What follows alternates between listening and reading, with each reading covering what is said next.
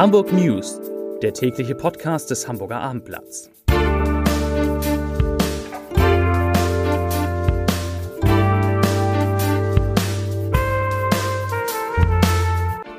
Herzlich willkommen. Mein Name ist Lars Heider und heute geht es um die Änderung der Corona-Maßnahmen in Hamburg. Die weiteren Themen der 7-Tage-Wert sinkt unter 100, die Impfprobleme könnten bis Ende Februar anhalten und das Hotel Atlantik trennt sich von Kempinski. Zunächst aber wie immer die Top 3, die drei meistgelesenen Themen und Texte auf abendblatt.de. Auf Platz 3, was Sie jetzt über FFP2-Masken wissen sollten. Auf Platz 2, Schleswig-Holstein, neues Schulkonzept erst kommende Woche. Und auf Platz 1, Hotel Atlantik, das Ende einer Ära an der Außenalster. Das sind die Top 3 auf abendblatt.de. So schlecht Bremen und Hamburg im Fußball sind, so gut sind die beiden Stadtstaaten bei der Bekämpfung der Corona-Pandemie. Denn tatsächlich haben Bremen und Hamburg in dieser Reihenfolge aktuell die niedrigsten Inzidenzzahlen in Deutschland und tragen natürlich trotzdem die Verlängerung und die Verschärfung des Lockdowns bis zum 14. Februar mit. Heute wurden in Hamburg 285 weitere Corona-Fälle gemeldet. Vor einer Woche waren es noch 111 mehr. Damit sinkt die 7-Tage-Inzidenz wieder unter den wichtigen Wert von 100 auf genau 98,5 Neuinfektionen je 100.000 Einwohner. Zum Vergleich, der Bundesschnitt, der liegt jetzt bei 123. In Hamburgs Kliniken müssen 506 Patienten mit Covid-19 behandelt werden. Gestern waren es 514. Für Hamburgs Bürgermeister Peter Schenscher ist die wichtigste der beschlossenen Maßnahmen mit den anderen Ministerpräsidentinnen und Ministerpräsidenten und der Bundeskanzler, was die Eindämmung der Corona-Pandemie angeht, die starke Ausweitung des Homeoffice in den Firmen. Im privaten Bereich habe man bereits fast alles getan, um die Kontakte zu reduzieren, sagte Tschentscher. Jetzt müssten Hamburgs Unternehmen wirklich jeden Mitarbeiter, bei dem das möglich ist, von zu Hause arbeiten lassen. Deutliche Restriktionen kündigte der Bürgermeister auch bei den Schulen und Kitas an. Dort sollen ab sofort nur noch die Kinder von Eltern betreut werden, bei denen das unbedingt nötig ist. Also in etwa so wie beim ersten Lockdown, als die Kitas vor allem für die Kinder vom medizinischen Personal und aus anderen sogenannten systemrelevanten Berufen geöffnet waren. Nach unseren Informationen werden die 1100 Kitas der Stadt jetzt vom bisher eingeschränkten Regelbetrieb auf die erweiterte Notbetreuung umstellen. Das könnte heißen, dass statt wie bisher rund 38.000 Kinder dort deutlich weniger als 10.000 betreut werden. Weitere wichtige Änderungen, die jetzt auch für Hamburg gelten. Erstens, in Bussen und Bahnen sind FFP2 oder OP-Maskenpflicht. Stoffmasken reichen dort nicht mehr. Zweitens, die Beschäftigten in Pflegeheimen müssen ebenfalls und ausnahmslos FFP2-Masken tragen. Beim Kauf dieser Masken sollte man übrigens auf die CE, CE-Kennzeichnung achten, der immer eine vierstellige Nummer folgen muss. Diese Nummer steht für die Stelle, die eine jährliche Überwachungsmaßnahme bei den Herstellern dieser Masken durchführt. Daneben braucht es zwingend einen Hinweis auf die Schutzklasse FFP2 oder FFP3 und auch die Angabe der europäischen Norm EN 149, EN, EN 149, nach der die Maske geprüft wurde, darf nicht fehlen. Ich habe eben schon über die Schulen gesprochen und Hamburgs Eltern fürchten, dass Schulkinder wegen des geringeren Lernpensums in der Corona-Zeit am Ende dieses Schuljahres nicht so viel wissen wie ihre Vorgänger. Im Fernunterricht werde nur ein kleiner Teil von dem gelehrt, was eigentlich im Präsenzunterricht erbracht werden würde, sagte heute der Vorsitzende der Elternkammer. Fächer wie Kunst, Musik oder Sport, die auch eine wichtige Rolle für die Entwicklung der Kinder spielen, würden gar nicht mehr unterrichtet und das sei ein großes Problem.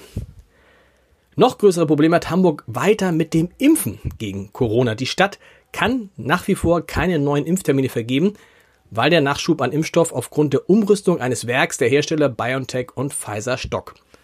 Anders als, in als, anders als die Bundesländer äh, Mecklenburg-Vorpommern oder Schleswig-Holstein, die ihre Lieferungen nahezu aufgebraucht haben und deswegen bei der Impfquote besser dastehen, hat Hamburg aber noch 29.000 Impfdosen zurückgestellt, damit man alle bisher zugesagten Termine für die erste und zweite Impfung einhalten kann. Nach Abendblatt-Informationen geht die Stadt davon aus, dass BioNTech und Pfizer von Ende Februar an, das ist noch ganz schön lange hin, wieder wöchentlich rund 15.000 Dosen liefern werden und von März dann sogar deutlich mehr.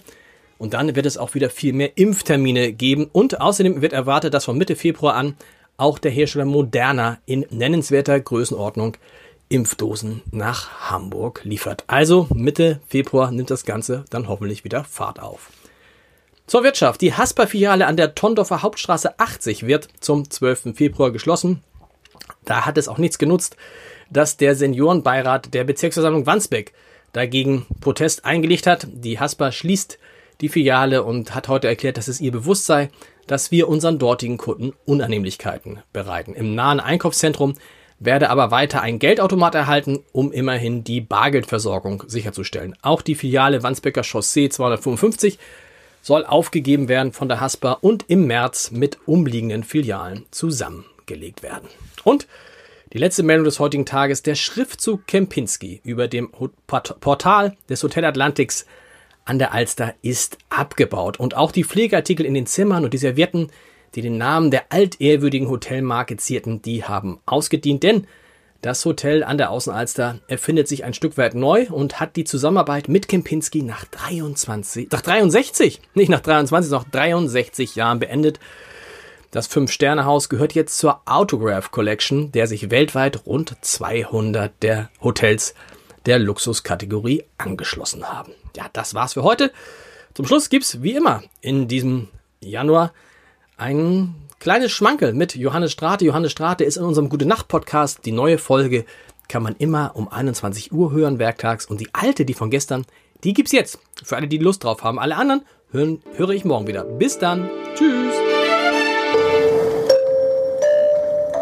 Herzlich willkommen zum Gute Nacht Podcast vom Hamburger Armblatt. Herzlich willkommen zu diesem Doppelmonat. Januar, Februar mit Johannes Oerding, hätte ich mal gesagt. Johannes Straat. Ja. Muss noch ein bisschen üben. Muss noch ein bisschen üben. Und immer, wenn, wenn, wenn immer jemand wie du jetzt so sagst, so Januar, Februar, dann geht bei mir im Kopf sofort bloß März, April. Die Jahresuhr steht niemals still. Ah. Oh, schlimm, oder? Ich meine, Wahnsinn. Ah, krieg ich schon ja. Kennst du natürlich von deinen Kindern. Und ich meine, als, genau. als Hamburger sowieso Rolf Zukowski, Rolf Zukowski. ist ja völlig klar. Völlig, ja. völlig klar. Aber sensationell. Sensationell. Wir, Kinder, das ist ein gutes Stichwort. Wir haben beide, also nee, ich habe ja, ich habe zwei Söhne, du hast einen. Ähm, abends, wie ist das bei euch? Abends Rituale. Meine Frau hat mich gezwungen, von Anfang an, jeden Abend mindestens eine halbe Stunde, wir sind jetzt teilweise bei 90 Minuten, vorzulesen. Oh, 90 Minuten ist lang. Ist lang. Ja, aber vor, Vorlesen machen wir abends auch schon immer als Ritual. Finde ich auch super, weil es natürlich sowas, es ist runterkommen, also unser Sohn ist auch ganz gut on fire und wenn er dann einfach mal eine halbe Stunde schon liegt oder sitzt und man liest vor, dann kann man natürlich auch mal so ein bisschen äh, aus dem äh, Stressmodus rauskommen. Und du bist ein guter Vorleser mit der Stimme wahrscheinlich. Ja, es ist also den sensationellsten Vorleser, den ich kenne, ist mein Vater witzigerweise. Der hat so eine, der hat wirklich, der hat so eine Stimme. Der spricht noch viel tiefer als ich und der kann einfach wahnsinnig gut vorlesen.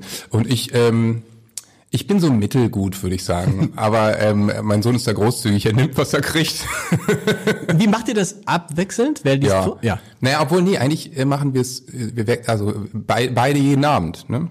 Jeder dann vielleicht eine Viertelstunde oder so. Ich mache dann manchmal so ein Stimme und dann muss meine Schatz, Frau das Schatz. Ja. Was liest ihr gerade? Also du und dein Sohn. Ja, ähm, also wir haben auf jeden Fall im letzten Jahr die unendliche Geschichte gelesen. Nein. Ja, war tierisch natürlich. Habe ich mich selber auch total gefreut. Ist nicht, aber das ist doch, die ist auch wirklich unendlich lang. Die ist unendlich lang, aber da liest du dann auch drei Monate dran oder so, ne? Ist ja super.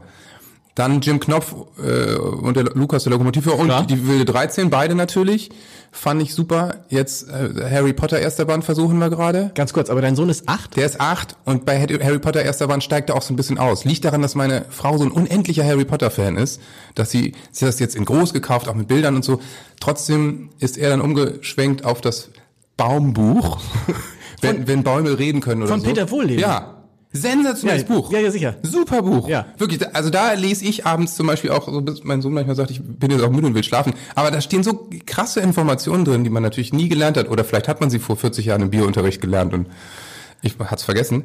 Aber also echt ein super Buch für Kinder. Peter Wohleben erklärt halt so Bäume, Tiere, Wald, und aber auch echt spektakuläre Sachen. Das wobei man da, Familien genau, wobei man da aufpassen muss, weil wir wollten gerade bei uns im Garten ähm, die Bäume einmal radikal abschneiden, hatten auch schon das Unternehmen beauftragt und hat mein Schwiegervater in einem Wohllebenbuch gelesen, dass die Bäume da leiden wie Menschen.